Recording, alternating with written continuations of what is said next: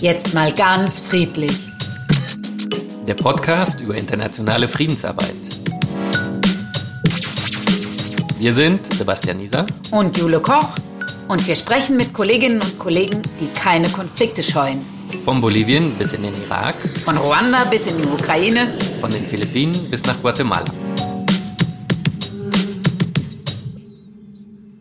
Ja, herzlich willkommen zu einer neuen Folge. Von jetzt mal ganz friedlich. Klima, Klima Edition. Edition. Sehr gut. Die dritte.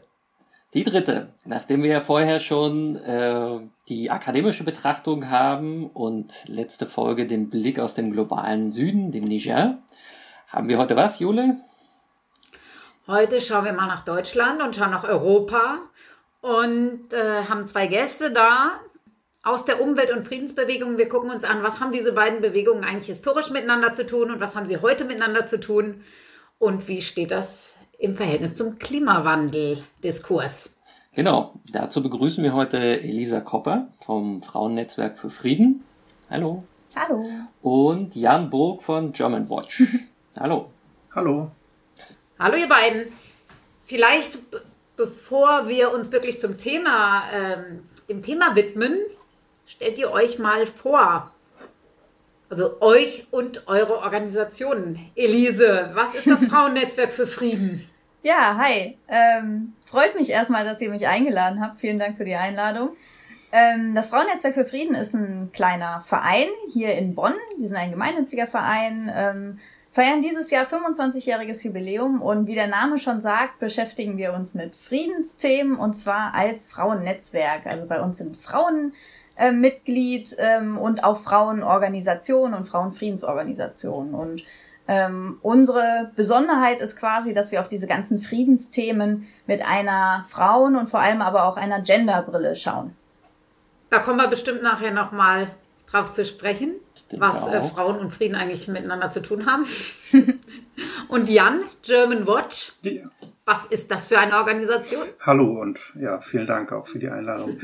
Germanwatch ist ein Umwelt- und Entwicklungsverein, äh, ein Jahr älter als ihr, Elise. Wir sind jetzt 26 Jahre, 1991 gegründet, mit der Grundidee, als Entwicklungsorganisation keine Entwicklungsarbeit im sogenannten globalen Süden zu machen, sondern tatsächlich die ähm, politischen Rahmenbedingungen hier bei uns zu verändern, um eben äh, gute Dinge für den sogenannten globalen Süden zu erreichen. Das heißt, dementsprechend ist natürlich auch der Klimawandel ein wichtiges Thema für uns, wo die Hauptursachen, die Hauptverursacher halt bei uns sitzen. Aber wir arbeiten halt auch eben zum Beispiel zu globalen Lieferketten. Die Konzernspitze von Adidas sitzt in Deutschland, produziert aber in, im Süden und dementsprechend kümmern wir uns um Umwelt- und Menschenrechte und ich persönlich bin bei German schon seit 15 Jahren und dort Referent für Klimaschutz und Energie.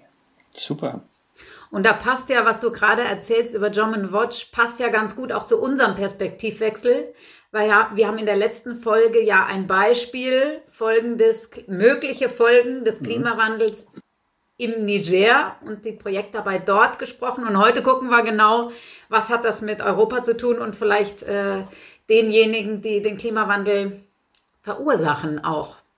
Ja, und bevor wir nochmal genau auf diese Arbeit und eure Zielsetzung äh, abstellen und eingehen, machen wir nochmal eine kurze, eine kurze Vorstellung von unseren Masterstudentinnen, die sich angeguckt haben, wie ist eigentlich dieser historische Zusammenhang zwischen Frieden und Umwelt? Ja, also Klimawandel, Umweltthemen wie kommt es zusammen, seit wann gibt es und warum überhaupt. Und es werden äh, Svenja Jakobs und Lea Stromowski vorstellen und da hören wir jetzt mal rein.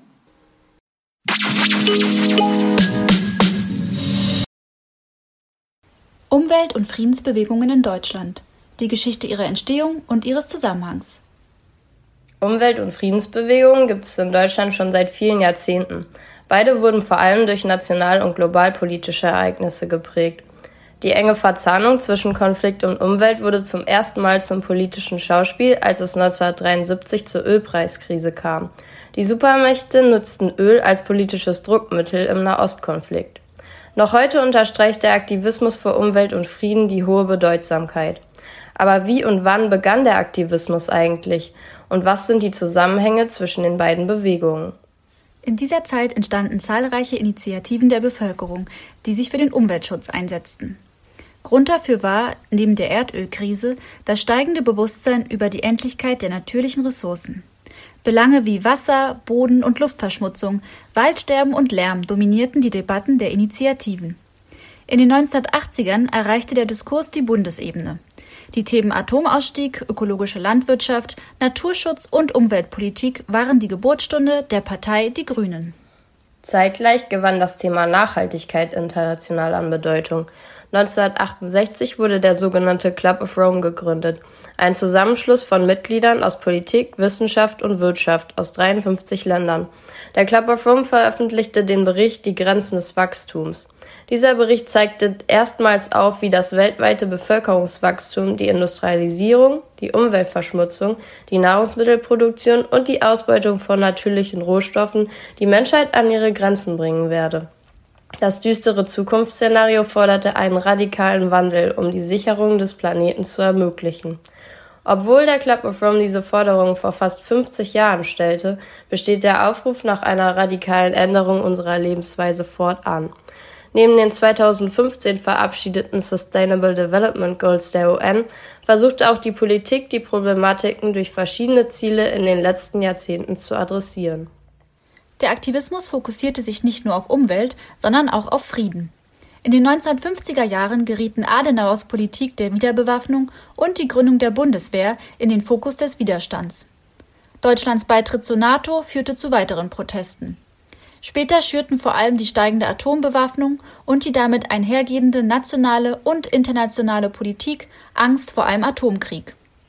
Auch der internationale Widerstand gegen den Vietnamkrieg und den Ost-West-Konflikt wurde in den 1960er Jahren immer lauter.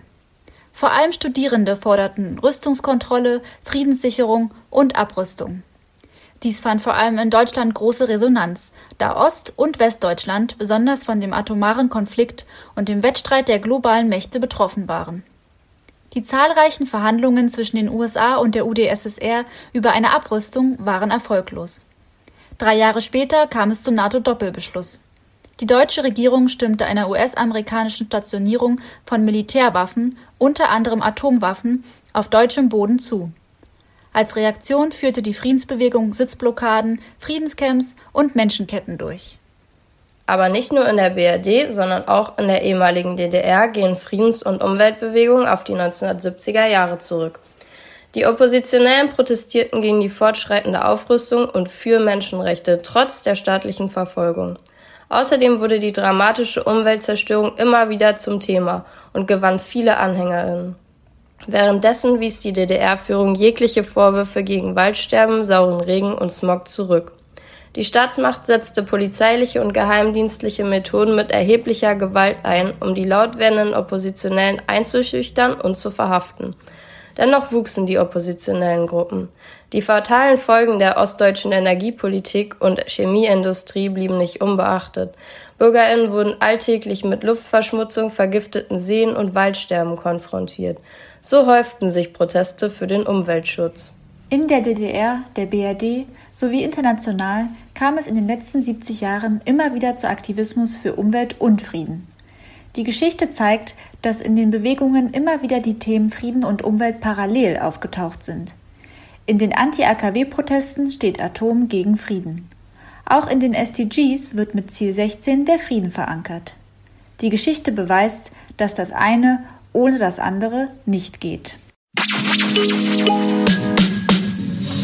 So, da haben wir jetzt ja ganz schön viel und komplexe Abriss der letzten Jahrzehnte gehabt. Elise, vielleicht an dich zuerst mal die Frage, was ist für dich aus deiner Perspektive des Friedens, des Frauennetzwerks für Frieden sowohl die historisch gewachsene Komponente als auch so diese, der Zusammenhang, der Nexus zwischen Friedens- und Umweltbewegungen. Hm.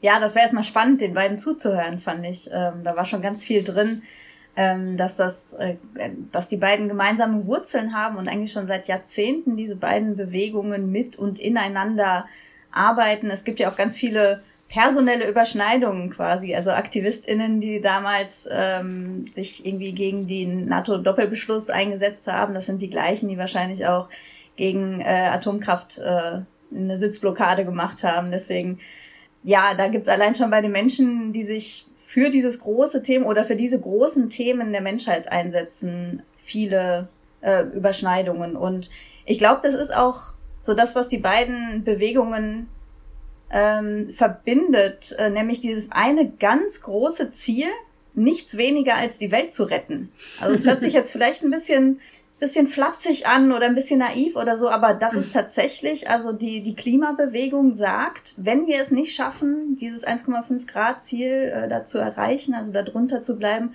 dann werden wir keine lebenswerte Welt mehr haben. Und das ist genau die gleiche Argumentation, äh, mit der zum Beispiel AktivistInnen äh, gegen Atomwaffen protestieren. Die sagen, wenn es jetzt zu einem Krieg kommt ähm, zwischen den Supermächten, zwischen den Atommächten, dann werden wir das alle nicht überleben. Äh, entweder sofort sterben oder irgendwann sterben an der atomaren Verstrahlung. Und das ist das eine große Ziel, was beide verbindet. Und gleichzeitig die Bewahrung der natürlichen Lebensgrundlagen ähm, für künftige Generationen. Ich glaube, dieses Motiv findet sich in beiden Bewegungen ganz stark. Ist dann Fridays for Future für dich auch die logische Fortsetzung eigentlich der 80er Jahre Bewegung? Hm, ich weiß nicht, ob das die Fortsetzung ist. Das ist ja schon ein ganz spezieller Fokus und sie unterscheidet sich, glaube ich, in dem Sinne, dass, also die Menschen, die drin sind, die unterscheiden sich, ne? Also so unglaublich jung, wie sie sind. Ähm, wenn wir hier mitgegangen sind und das Frauennetzwerk für Frieden war eigentlich immer bei allen äh, globalen Klimastreiks mit auf der Straße oder eben auch online dabei, ähm, dann war es ja äh, ganz augenscheinlich, dass da die, die jüngste Generation schon mitmarschiert. Wir sind neben 12- und 13-Jährigen gelaufen, äh, was großartig ist.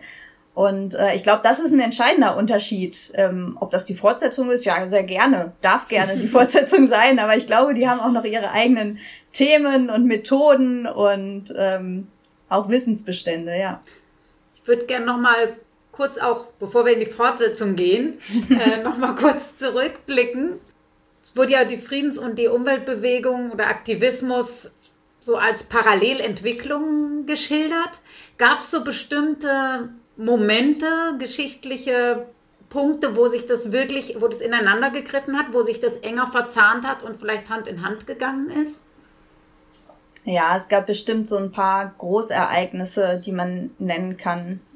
Etwas euphemistisch jetzt Großereignisse genannt. Also der Golfkrieg ähm, mit seinen brennenden Ölfeldern oder der Vietnamkrieg mit Agent Orange, also der Entlaubung äh, der Wälder. Ähm, ich glaube, das hat gleichermaßen Umwelt- wie FriedensaktivistInnen empört, beziehungsweise einfach nochmal deutlich gemacht, was für, was für ein krasses, menschenverachtendes Unrecht da geschieht. Natürlich in erster Linie den Menschen, aber eben auch ihren Lebensgrundlagen. Es war ja Ziel dieser Kriege, die Lebensgrundlagen der Menschen zu zerstören, um deren Völker zu zerstören, um die Menschen zu zerstören. Und äh, ich glaube, ähm, das sind schon so ein paar Schlüsselmomente gewesen. Und natürlich, also ich glaube, die zivile und militärische Nutzung von Atomenergie, mhm. ähm, das ist ein ganz verbindendes Element. Äh, die saßen zusammen, glaube ich, auf den Gleisen zu den Castor-Transporten oder jetzt auch noch in Gronau, äh, wo ja diese Uran-Anreicherungsanlage, heißt es, glaube ich, ähm, steht. Äh, auch da treffen sich Umwelt- und, und FriedensaktivistInnen und protestieren da gemeinsam, denn das sind zwei Seiten derselben Medaille. Ich glaube auch, dass Tschernobyl hier auch zu nennen ist, die ein unglaublich verbindendes Element für beide Großkrisen im Endeffekt symbolisiert. Die Reaktorkatastrophe 1986. Genau. Oh, da kann ich mich auch noch sehr genau dran erinnern. Da war ich ja ein Kind, aber das ist so ein äh, ganz einschneidendes Erlebnis gewesen. Ne? Aber zu dem Komplex wird ja Jan, wird Jan, glaube ich, auch noch was erzählen, ne? Zu der Thema Energie und Relevanz für Klima. Und jetzt haben wir so ein bisschen auf die Geschichte äh, geguckt, in diesem Abriss von den äh, Studierenden auch. Wann taucht denn in dieser ganzen Linie von Umweltaktivismus und äh, Friedensaktivismus, wann taucht denn das Stichwort Klimawandel auf? Hm. Also beim Umweltaktivismus, äh, das kann ich dir nicht sagen. Ähm, da bin ich auch nicht so tief drin, wann da zum ersten Mal so richtig das Klimastichwort auftaucht. Ich glaube, in der Friedensbewegung, also ich bin jetzt so seit 10, 15 Jahren in der Friedensbewegung aktiv und würde sagen, in den Anfangsjahren kam das sehr, sehr, sehr wenig vor. Und absolut befeuert durch den Aktivismus von Greta Thunberg und Fridays for Future. Und in den letzten zwei, drei Jahren, wann war der erste Protest? 2018? Ja, das passt ja. Genau. Und in den letzten drei Jahren ist unglaublich viel passiert. Also in der Friedensszene, in der ich mich so bewege, da hat fast jede Organisation irgendwie mal ein Statement rausgehauen, eine Studie ähm, geschrieben oder unterstützt, äh, Konferenzen dazu gemacht, Tagungen, Tagesveranstaltungen, Online-Diskussionen, immer mit dem irgendwie immer mit irgendwelchen Slogans so äh, ein Klima für den Frieden oder kein Frieden mit dem Klimawandel oder was haben wir noch? Ähm oder Frieden verbessert das Klima, hier unser oh. Schwerpunkt. Ne? Frieden verbessert das Klima. Ein, ein wunderbares Wortspiel. Äh, aber nicht nur in den Titeln, das äh, spiegelt sich tatsächlich dann auch in der konkreten Arbeit wieder. Also dass die Friedensbewegung das Thema ganz stark aufgenommen hat. Ähm, ich kann auch nicht für die gesamte Bewegung sprechen, das ist ganz klar. Die ist natürlich total heterogen, aber es begegnet mir an allen möglichen Stellen. Und würdest du sagen, dass sich das gegenseitig bestärkt und befeuert? Oder gibt es, gab es auch mal einen Zeitpunkt, wo es vielleicht, ja, so eine Art Konkurrenzkampf um die Aufmerksamkeit vielleicht gab? Also ich glaube, was man feststellen kann, ist ganz viel Freude darüber in der Bewegung. Das heißt, die sind voll dahinter. Ähm, gehen auch selber mit äh, auf die Straße, sind bei den Streiks dabei. Peace Workers for Future gibt's ja jetzt mittlerweile auch vom Netzwerk Friedenskooperative ähm, vorangetrieben. Und deswegen ist da erstmal ganz viel Freude, aber natürlich auch so bisschen Wehmut, denn so vor 30 Jahren, da waren wir noch mit 200.000 Menschen äh, im Bonner Hofgarten und haben da protestiert. Und das kriegt die Bewegung heutzutage nicht mal mehr ansatzweise hin, äh, so, mhm. so große Öffentlichkeit zu bekommen. Und die Klimabewegung kriegt's hin. Also so ein Aufmerksamkeitsswitch von Friedensthemen zu eher Umwelt- und Klimawandelthemen, würdest du das genau. sagen? Also ich würde nicht sagen, das ist ein sofortiger Switch. Da stelle ich mir immer so einen Schalter vor, der wird umgewandelt und dann auf einmal ist das nächste Thema da. Es war ja ganz viel, also die Friedensbewegung ist ja schon seit Jahren nicht mehr so in der Öffentlichkeit, wie sie das in den 70er, 80er Jahren war, ganz klar. Und das äh, Klimathema ist viel, viel neuer. Ähm, deswegen würde ich nicht sagen, das ist ein Switch, ähm, aber so ein bisschen Wehmut und so von wegen, wie kriegen die das hin? Diese ganzen jungen Leute, dass sie wieder auf der Straße sind. Wir wollen das auch. Äh, das kriege ich schon so ein bisschen als Gefühl mit aus der Bewegung. Mhm. Und was glaubst du, warum das so ist? Warum die Friedensbewegung nicht mehr so viele Leute aktivieren kann? Also ich glaube, dass ähm, in den Hochzeiten der Bewegung war ja das entscheidende Moment, diese Bedrohung durch den Ost-West-Konflikt, die atomare Bedrohung, wirklich die ganz konkrete Angst vor dem Atomkrieg. Also viele von den AktivistInnen, mit denen ich noch zu tun habe, die so ein bisschen älter sind, die haben damals noch irgendwie geübt, äh, in der Schule unter die Tische zu kriechen, weil sie Angst, also ne, im Falle eines Atomkriegs. Hört sich heute Duck so ja, offizielle Anweisung. Ja, ja, Duck and Cover, genau. Und damit sind die aufgewachsen und das hat sie ganz stark politisiert. Und die Generation, in der wir leben, äh, nach dem Kalten Krieg, die hat diese unmittelbare Atome, atomare Bedrohung, obwohl sie noch da ist, aber sie ist nicht mehr so präsent, hat sie nicht so mitgekriegt.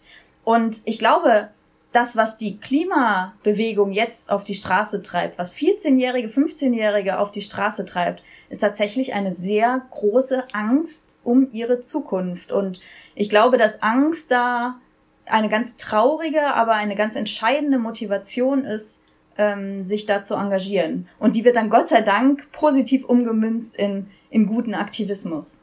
Mhm.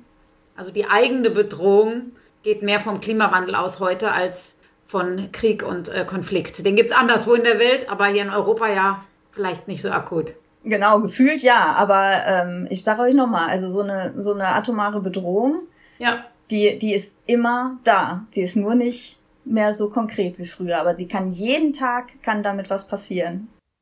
Und du hast eben gesagt, dass die ähm, FriedensaktivistInnen oft mit Freude jetzt da auch aufspringen und sagen, schön, es gibt wieder eine Bewegung, es ist was los auf der Straße und die Leute regen sich.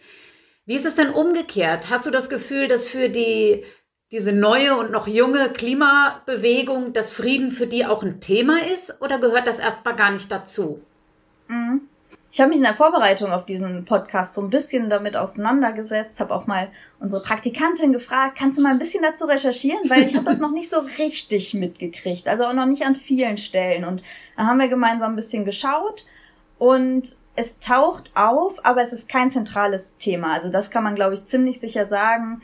Äh, bei den Fridays for Future, die haben so ein Forderungspapier und so, und da taucht der Begriff einmal Frieden auf. Erderwärmung ist eine große ähm, Bedrohung für Frieden und Wohlstand und so weiter, aber das wird nicht großartig weiter ausgeführt oder so. Ähm, das taucht ab und zu mal auf irgendwelchen Demoschildern auf und dann gibt es bei den Parents for Future äh, eine AG ähm, Klima und Frieden.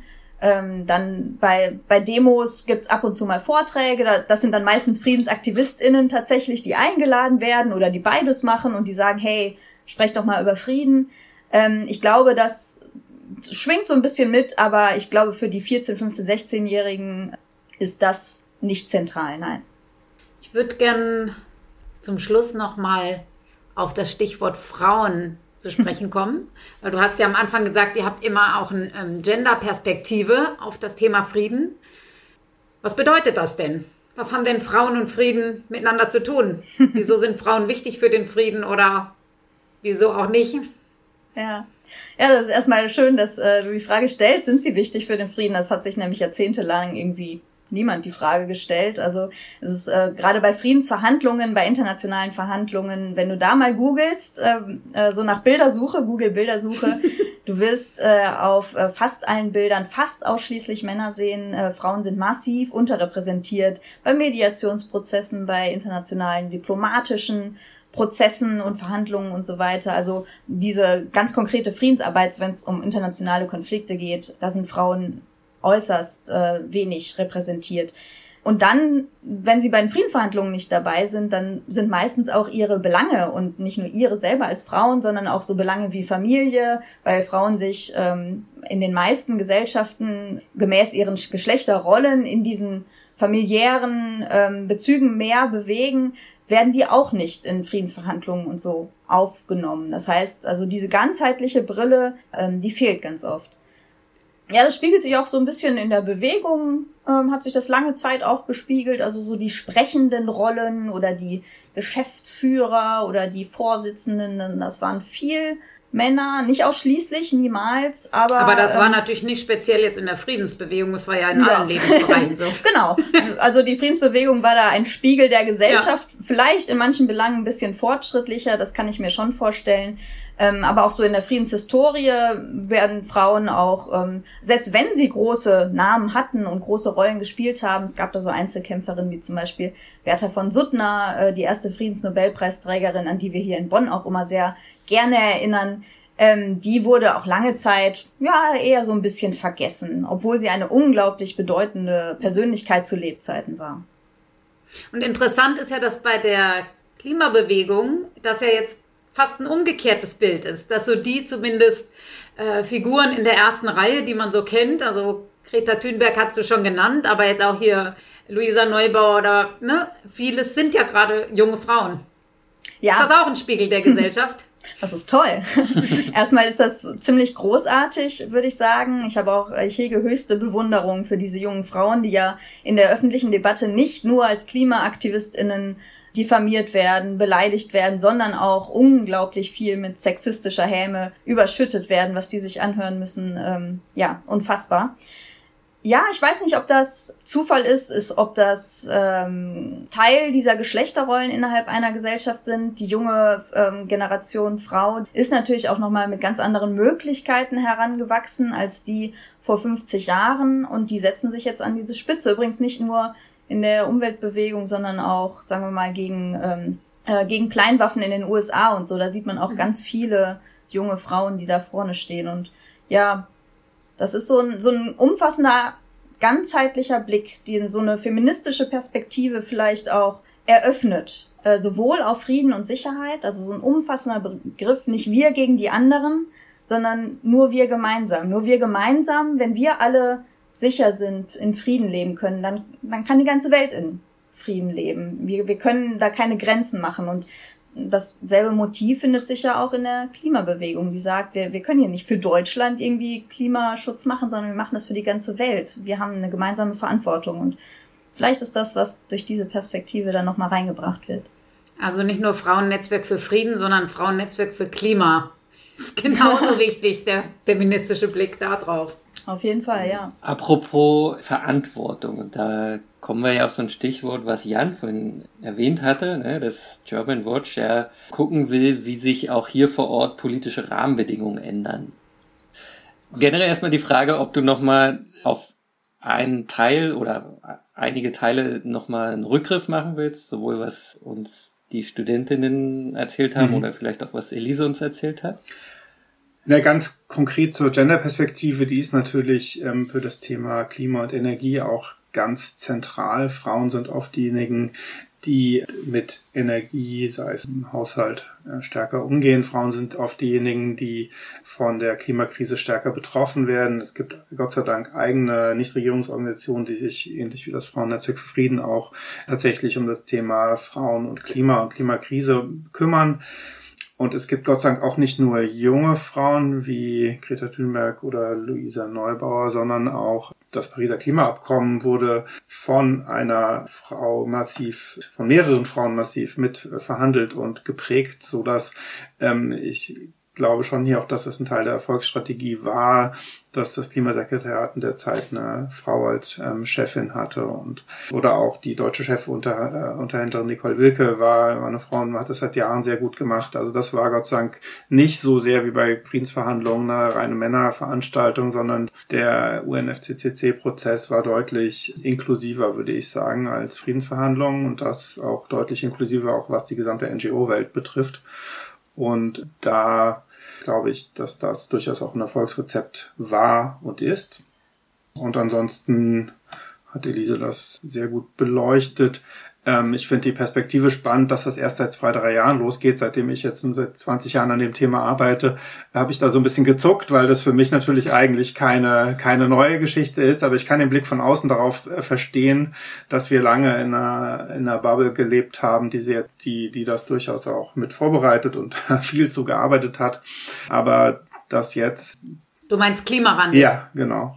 Ihr habt ja für mich kurz gefragt, wann ging das denn los? Mhm. Also mhm. für mich ging das eigentlich spätestens mit Rio 1992 los, dass das so ein bisschen auf die Öffentlichkeitsebene hochgekommen ist. Dort haben auch äh, schlaue junge Frauen schon Reden auf der Volksversammlung äh, damals äh, gehalten, die eigentlich ganz vergleichbar waren mit dem, was Greta heute sagt.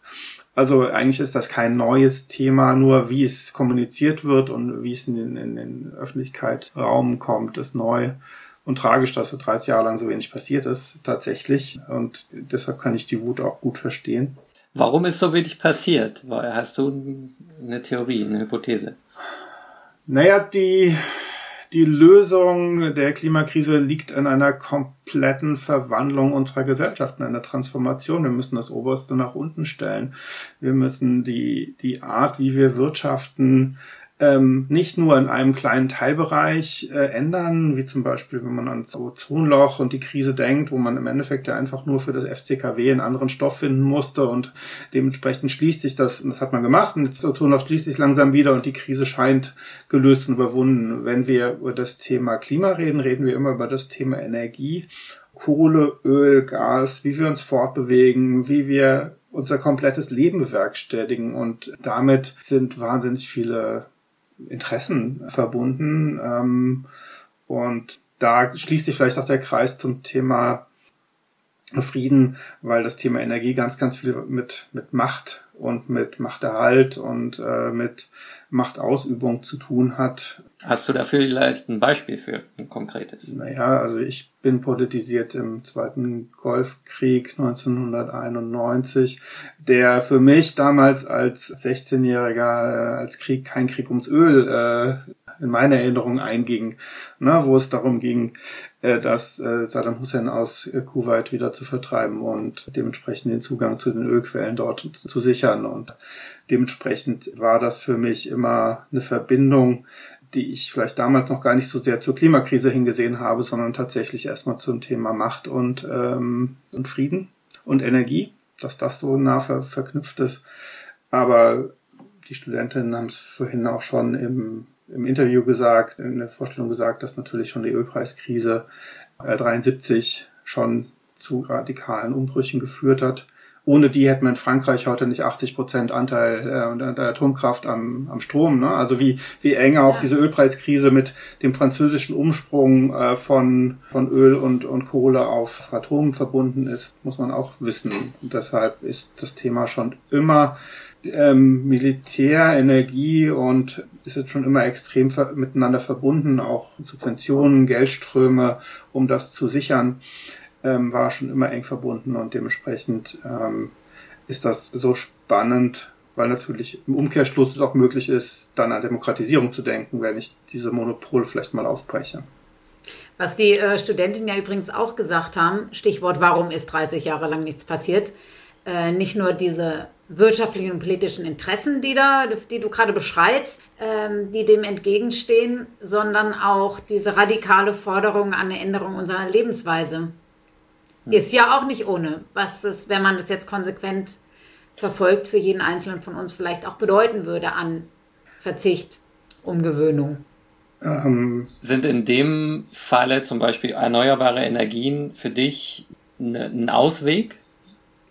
Naja, zuallererst mal ist die beste Kilowattstunde die, die erstmal nicht verbraucht wird. Also da kann ich noch so viel mit Erneuerbaren produzieren an Strom. Ich werde wir werden die, die Klima- und die Ressourcenkrisen nicht mit dem jetzigen Energiehunger bekämpfen können. Dementsprechend ist das ein wichtiger Teil, auf Dauer unseren Energiehunger erneuerbar zu versorgen. Aber nur, das kann nur funktionieren. Für Deutschland haben wir uns vorgenommen, den, den Primärenergiebedarf, also alles, was wir an Kohle, Öl und Gas äh, verbrennen, äh, zu halbieren bis 2050. Ähm, und nur dann kann äh, die die Reduktion auf Null Emissionen halt auch funktioniert, wenn man vorher erstmal den Energieverbrauch halbiert. Und das muss man auch erstmal schaffen. Und ähm, ob das unbedingt mit tatsächlich Verzicht verbunden ist oder mit einem, mit einem Umschiften, mit, mit einer Veränderung von Rahmenbedingungen, das ist eine zweite Frage, ähm, wie man das genau macht. Aber zuerst mal ist es so, dass Energieverbrauch reduziert werden muss, und zwar massiv. Und dementsprechend äh, dann erst der nächste Punkt. Dann fällt es dann deutlich leichter, diese Transformation zu schaffen. Und siehst du diese Tendenz, dass es reduziert wird? So massiv, wie es gebraucht wird? Ja, wir haben momentan seit 1990 da vielleicht äh, 10% weniger Energieverbrauch bei gleichzeitig relativ starkem Wirtschaftswachstum. Das heißt, wir sehen eine Entkopplung von Energieverbrauch in Deutschland, weltweit sehen wir die leider nicht, eine Entkopplung von, von Wirtschaftswachstum und, und Energieverbrauch. Allerdings werden wir deutlich mehr Strom brauchen. Ne, Energie ist, Strom ist nur ein Teil von Energie ähm, und wir werden deutlich mehr Strom brauchen, weil wir für die Lösung ja, momentan ganz stark auf Stromlösungen setzen, Stromautos, Stromheizungen etc. Ne? Also wenn wir das komplett machen wollen, werden wir wahrscheinlich deutlich mehr Strom brauchen und dann weniger andere Energieträger. Ich würde gerne noch mal ein Stichwort aufgreifen, als du eben über den Zusammenhang von Macht und Energie gesprochen mhm. hast und auch den ähm, Einfluss auf Frieden. Da hattest du gesagt, dass man kann da auch positiv drauf schauen. Also das gibt auch Potenzial für Demokratisierungstendenzen. Ja. Kannst du das nochmal genauer erklären, was du damit meinst? Naja, mal ganz, ganz platt. Wir decken mittlerweile 50 Prozent des Strombedarfs in Deutschland über erneuerbare Energien. Die Konzerne haben mal gesagt, das ist nie mehr als vier Prozent in Deutschland möglich. Damals lagen wir schon bei dreieinhalb oder so. Und diese Stromproduktion war fest in der Hand von vier Konzernen in Deutschland. Deutschland war aufgeteilt in vier Monopolregionen und die konnten quasi in ihrem Bereich, was das Thema betrifft, machen, was sie wollten und waren eng vernetzt äh, mit der Politik, gerade hier in Nordrhein-Westfalen, ähm, damals mit der, mit der SPD, aber auch in Bayern mit, mit der CSU, ist im Endeffekt egal. Waren extrem eng, eng vernetzt, sind sie übrigens bis heute. Die Stadtwerke Essen sind große Anteilseigner von RWE und leiden mit jeder Stromkrise. Äh, und das führt jetzt nun dazu, dass wenn ich die restlichen 50 Prozent, da haben die großen Konzerne äh, den, den, den Anschluss ziemlich verschlafen. Das führt natürlich dazu, dass ihre, ihre Macht ähm, massiv sinkt ähm, auf den Einfluss auf die deutsche Politik, die sie, wo sie früher gedacht haben, sie können tatsächlich machen, was sie wollen. Und das äh, ist heute einfach nicht mehr so, weil wir andere Interessen mittlerweile haben. Wir haben einen eigenen, sehr stark lobbymäßig sehr starken Windkraftverband in Deutschland. Wir haben die Solarbranche, die, die für ihre Ziele lobbyiert. Wir haben dieses ganze Feld. Wir haben sehr viele Landwirte, die Energiewirte mittlerweile sind. Also wir haben mittlerweile eine sehr diverse Landschaft, was natürlich die Lobbymacht einzelner Interessen schwächt und damit ähm, wenn Lobbymacht geschwächt wird, gerade in diesem so zentral wichtigen Thema Energie, ist das für mich ein wichtiger Schritt für Demokratisierung. Und wie hängt das jetzt mit dem Frieden zusammen? Naja, wenn ich als einzelner Konzern ähm, bestimmen kann, äh, wie ich ähm, meine Energie produziere, das muss ja auch, man kann ja auch mit erneuerbaren Energien Schindluder treiben und Menschen und, äh, und, und sagen wir mit großen Staudämmen, wenn man jetzt Wasserkraft als erneuerbar bezeichnet, da gibt's jetzt Streitpunkte dazu, aber selbst mit Windkraft, wenn ich äh, wenn ich mir Mexiko anschaue, wie dort über sehr große Windkraftfarmen Menschen vertrieben werden, Indigene vertrieben werden aus ihren Regionen, ist das natürlich ein Gewaltakt gegen, gegen die Bevölkerung und ohne Wahrung der Menschenrechte kann ich keine, kann ich aus meiner Sicht keine ordentliche Transformation dieser Gesellschaft machen. Das heißt, wir müssen immer beides im Blick haben. Ne? Du kannst natürlich nicht das eine, so im Englischen for the greater good, ja, irgendwie sagen, na ja, dafür ist der Strom ja erneuerbar, deshalb kann ich jetzt hier ein paar Menschen vertreiben, wie das in China durchaus auch passiert diese, diese, das funktioniert eben nicht. Und das ist, glaube ich, so, äh, deshalb sind diese Themen erstmal Energie und Klima und Energie und Frieden sind extrem eng verknüpft.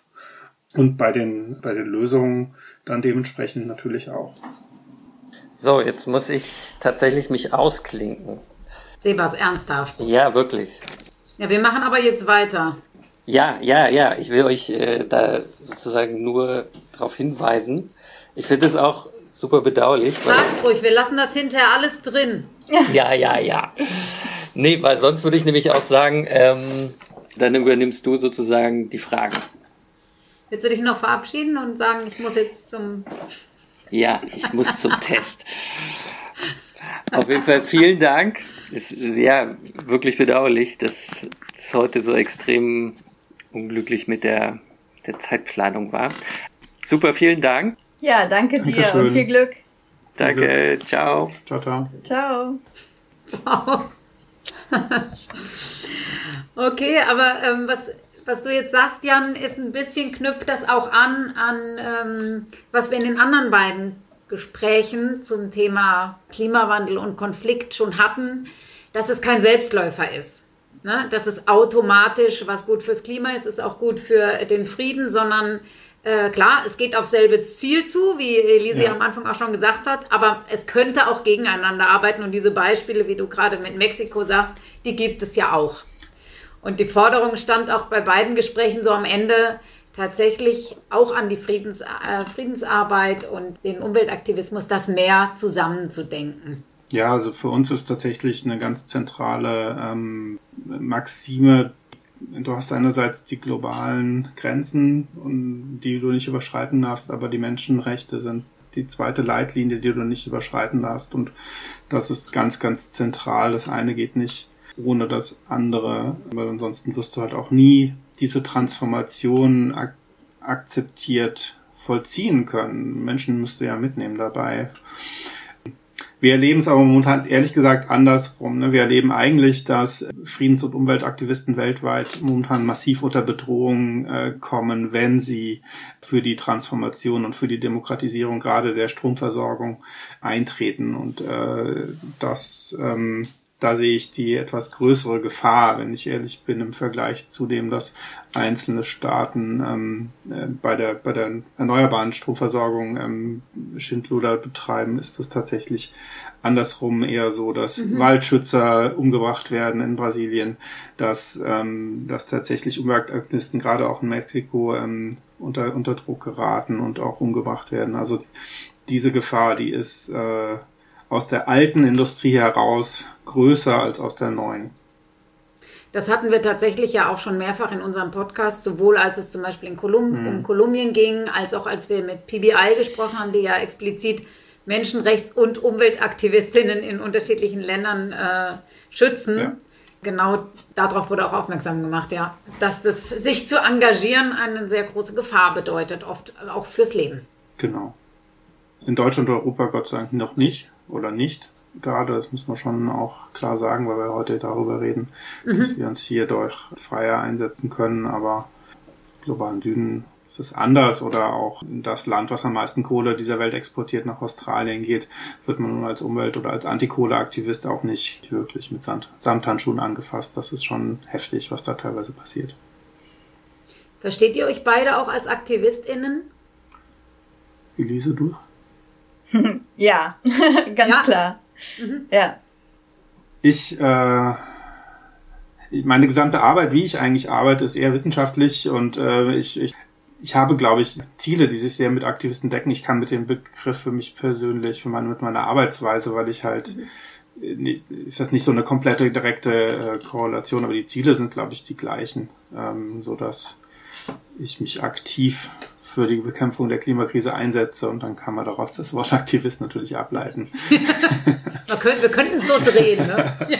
Aber, Ein Büroaktivist, die muss es auch. Büroaktivist. Ja, ja, genau. Wir, äh, also ich meine, ich bin natürlich auch auf einer Demonstration, aber ähm, Germanwatch arbeitet natürlich auch schon von Grund auf immer anders als Greenpeace oder als, äh, ne, wir haben noch nie einen mhm. Schornstein besetzt oder noch nie ein, ein Walf, äh, Walfischfangschiff oder was auch immer, sondern die gesamte Grundanlage von uns ist ja, dass wir die Politik, die politischen Rahmenbedingungen verändern wollen. Ähm, und äh, tatsächlich auch äh, ist Lobbyarbeit tatsächlich eine wichtige Grundlage unserer Arbeit und also gemeinwohlorientierte Lobbyarbeit und dementsprechend teilen wir uns die Form des Aktivismus mit anderen Umwelt- und Entwicklungsverbänden. Ja, es braucht ja alles. Ne? Es braucht ja die wissenschaftlichen Grundlagen, es braucht die Lobbyarbeit und es braucht den vielleicht auch persönlichen Aktivismus. Was sind denn eure Strategien, um die Leute für diese Friedens- und äh, Klimathemen hier in Deutschland, in Europa zu gewinnen?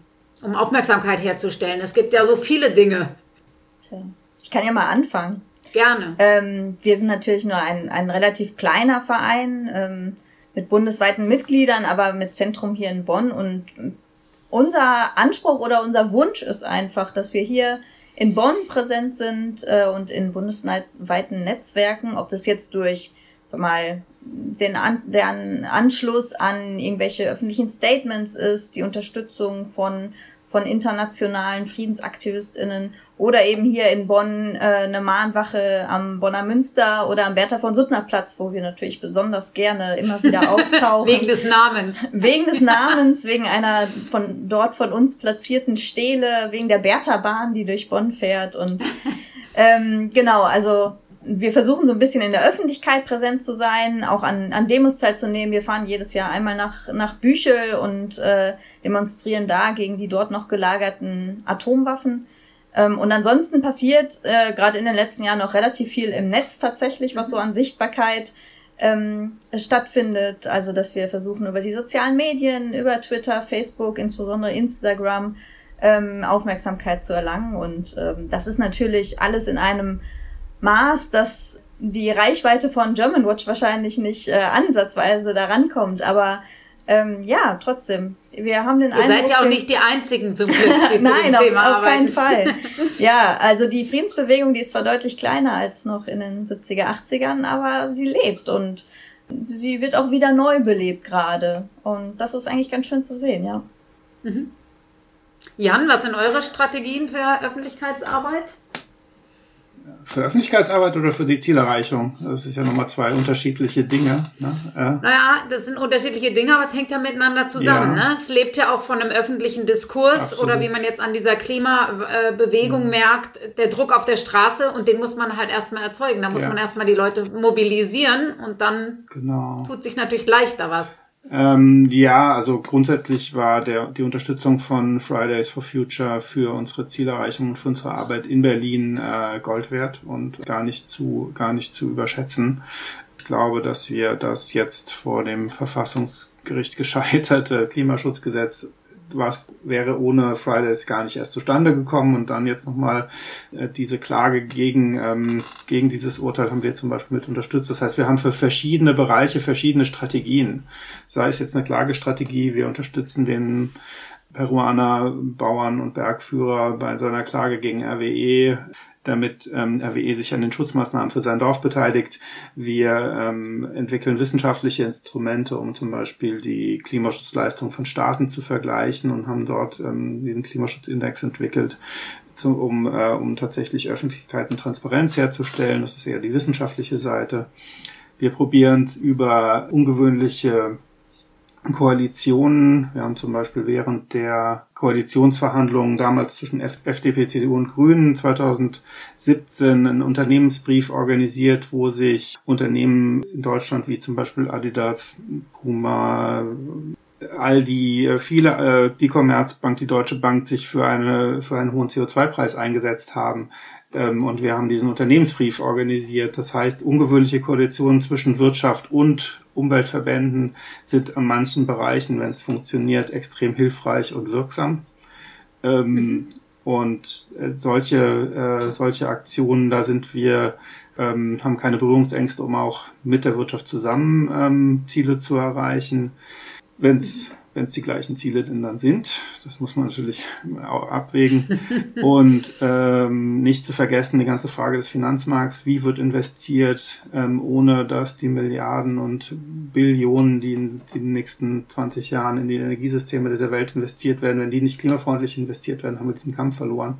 Das heißt, du musst halt auch schauen, dass dass du Institutionen wie die KfW, wie die EZB, aber halt auch ähm, die, die Bank um die Ecke dazu bringst, dein Geld klimafreundlich anzulegen. Und dort kommt übrigens das Friedensthema dann ja auch wieder rein, weil die Kriterien, die die nachhaltige Geldanlage natürlich dann auch Waffenverkäufe und andere Sachen natürlich auch mit ausschließen. Also deshalb ist die, wenn du so eine komplette Transformation einer Gesellschaft ähm, erreichen willst, kannst du halt nicht nur bei Öffentlichkeitsarbeit stehen bleiben, sondern musst die wissenschaftlichen Hintergründe dafür liefern und ähm, die verschiedenen Akteure unterschiedlich angehen. Die haben alle ihre eigene Logik, die denken anders, die haben, haben andere Zeithorizonte ähm, vom Finanzmarkt, der in drei Monatsraten äh, tickt, ja, der Aktionärs Shareholder Value bis hin zu Politik in Vierjahreszyklen und andere extrem langfristig. Deshalb ist es wichtig, strategisch zu verstehen, wie eine einzelne tickt und wie kann ich wo am meisten erreichen. Also es ist sozusagen auf sehr viele, ich will jetzt nicht sagen Fronten, an denen ihr kämpft, wir reden hier über Frieden, aber ich sag mal, Baustellen zu bearbeiten. Ja, Gott sei Dank. Und wir haben Gott sei Dank großartige Kolleginnen und Kollegen, die, die sich, die, die, die in der Lage sind, sich darum äh, zu kümmern und, ähm, und versuchen, so einen möglichst hohen Einfluss äh, zu machen. Aber mhm. es sind trotzdem extrem dicke Bretter, die beide, glaube ich, bohren, gerade weil, weil die Interessen, die gegen uns stehen, die, die Finanzen, die gegen uns stehen, doch äh, sehr, sehr stark sind. sind. Ja. ja. Vielen Dank äh, für, den, für die Einblicke in eure Arbeit. Jule, darf ich den Jan noch beruhigen? Ja, bitte beruhig ihn. Weil er so vorhin so zusammengezuckt ist, so von wegen, dass das Thema sei erst seit zwei, drei Jahren so richtig so in den Medien überhaupt aktiv, ja. genau, Thema Klimawandel. Da meinte ich ausschließlich die Bewegung, die Friedensbewegung. Äh, also nicht der, der öffentliche Diskurs oder so, sondern das ist eben erst, okay. sagen wir mal, in der Bewegung, in der ich mich bewege, äh, da so stark an Fahrt aufgenommen hat. Also du selber hattest da auch vorher schon mal von gehört, ne? Ja, das ist vielleicht ein bisschen so. Aber ne, also das Thema Ökologie war schon immer stark da, aber so richtig so Klimawandel, ja, das würde ich sagen, ist wirklich ein Produkt der letzten drei Jahre. Mhm. Ja. Ja, okay, vielen Dank. Dann sind wir auch schon am Ende des Gesprächs. Sebas hat sich ja schon verabschiedet. Wir verabschieden uns auch gleich, aber vorher würde ich euch gerne noch drei Fragen stellen. Wir enden ja immer mit drei Fragen, die dann manchmal auch ein bisschen nochmal ins Persönliche gehen. Und äh, fangen wir mal mit dir an, Elise. Was ist dir denn bei deiner Arbeit ein besonderes Anliegen? Kannst, ihr könnt auch so ein Wort Antworten geben, wenn ihr möchtet. Boah, das ist ja noch schwieriger. Das geht gar nicht. Ähm, also mich treibt, glaube ich, ganz viel äh, die Frage nach Gerechtigkeit an. Mhm. Das ist ein Wort fast. Fast ein Wort. Also ja, sehr gut. Und was ähm, findest du als besonders schwierig bei deiner Arbeit? Also wir haben immer Zeit und Ressourcenmangel und Menschen, die die Arbeit machen. Es gibt unglaublich viel Arbeit. Wir, Jan hat vorhin gesagt, sie bohren an dicken Brettern. Wir bohren die ganze Zeit gegen Rüstungsindustrie, gegen einen Verteidigungshaushalt von circa 50 Milliarden Euro pro Jahr. Da bohren wir die ganze Zeit gegen an. Mhm. Ähm, und da werden wir, glaube ich, gerne besser ausgestattet. Aber ja. Und äh, dritte Frage. Was machst du an deinen Wochenenden? Die berühmten Demos? Äh, ja, äh, aber auch ganz viele. Letztes Wochenende hatte ich Vorstandssitzung, davor hatte ich Jahrestagung, davor hatte ich Arbeitsgruppensitzung. Also äh, das, was wir an Aktivismus machen, das ist nicht nur auf das Hauptamt und auch teilweise nicht nur auf das Ehrenamt, das ist Hobby, das ist auch bisschen so lebensbegleitend und äh, da sitze ich tatsächlich ziemlich viel dran, aber ich bin auch gerne in der Natur, um, den, um den Link mal wieder zurückzuschlagen zum äh, Umweltschutz, Naturschutzthema. Und das mache ich dann, wenn ich gerade nicht in einer Tagung bin und spaziere gerne. Okay, vielen Dank. Und du, Jan, was ist dir ein besonderes Anliegen in deiner Arbeit? Äh, da Elise mir das Gerechtigkeitsthema, was mir extrem wichtig ja, ist, hat sie mir weggeschafft. Das ist jetzt, das ist jetzt nee, nicht mehr das, das ist, Nein, aber eine, eine gerechte Transformation dieser Gesellschaft hinzubekommen, dass, dass wir am Schluss nicht da enden, dass nur noch Reiche sich was leisten können, was sonst, äh, was, dass quasi die Reichen sich äh, klimaschädlich ver verhalten dürfen und sonst niemand mehr und dass wir, dass wir eine gerechte und sozial gerechte Transformation hinbekommen, ist, glaube ich, die große Herausforderung dieser Zeit. Und was empfindest du als besonders schwierig? Naja, äh, konkret in Deutschland ist natürlich das Thema Mobilität und Verkehr ein besonders einfaches, wie ihr euch vorstellen könnt, was, was jetzt mal die äh, Deutschland als Autoland und als äh, tatsächlich, ähm, wenn man allein schon Schwierigkeiten bekommt, in, in meinem Dorf hier einen, einen Zebrastreifen vor einer Schule einzurichten, weil dort ein Tag Parkplatz dann wegfällt, dann, dann denke ich, wo sind wir denn eigentlich noch im Jahr 2021? Ja, also das sind so, sobald es an die deutschen Autos geht, äh, wird es äh, wird es komplett absurd. Aber natürlich äh, im Vergleich, wenn man das jetzt mal konkret macht und auf die Transformation im eigenen Umfeld, ähm, ist das Thema Mobilität und Autos für mich persönlich ein emotionales und, und schwieriges. und, mhm. äh, und ganz konkret natürlich ist diese wahnsinnige Transformation, dass die Leute das wirklich auch verstehen, was damit alles verbunden ist, ähm, wenn ich, wenn ich komplett äh, treibhausgasneutral sein will. Das, das ist, glaube ich, in den Köpfen äh, noch gar nicht angekommen und das ist schwierig, das zu vermitteln. Und schwierig, Leuten immer wieder zu sagen. Es ist ja auch komplex. Ja, natürlich. Und auch schwierig, den Leuten immer wieder vorzuwerfen, wenn sie es, sie müssen nicht, du musst ja mal mehr anstrengen, wenn du dich äh, ökologisch verhalten willst. Ja, du willst dich nachhaltig verhalten. Das heißt, es ist teurer, du musst dich mehr informieren. Das ist, also es ist, und das ist, das ist so das, was, was, was es schwierig macht. Und wenn wir das nicht ändern, diese Rahmenbedingungen, dass die Leute den Berg runterlaufen und sich damit nachhaltig verhalten, das, äh, dann ist es nicht mehr schwierig. Und Wochenenden? Ach, unglaublich gerne im, im Wald mit dem Fahrrad. Oder natürlich hier haben das Glück, einen großen Garten pachten zu können und mit Kind und Kegel im Garten. Tomaten anzupflanzen. Ja, im Obst. Wir haben kein Wasser im Garten, okay. viel Obst, aber genau. Und dann Kirschenmarmelade einzukochen. Sehr schön. Okay. Ja, vielen Dank euch beiden.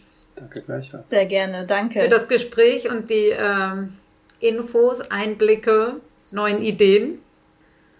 Ja, dann bis bald. Genau. bis bald und bleibt dran. Ich bin ja. gespannt auf die neuen Folgen.